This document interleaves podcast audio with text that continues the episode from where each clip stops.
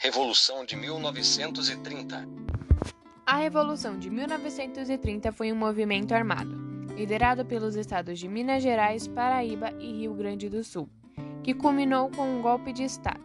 O golpe de 1930, que depois do presidente da República, Washington Luiz, em 24 de outubro de 1930, impediu a pose do presidente eleito, Júlio Prestes, e pôs o fim à República Velha.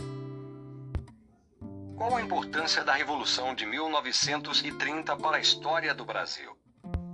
A Revolução de 1930 mudou o modo de governo que havia no Brasil desde a instalação da República. Por isso, a Revolução é apresentada como um novo cenário político e administrativo do país. A Revolução acabou com a política do café com leite. Esse era o acordo entre São Paulo e Minas Gerais onde os representantes do executivo deveriam ser esses dois estados. O governo Vargas fez de tudo para enfraquecer esses antigos oligarcas.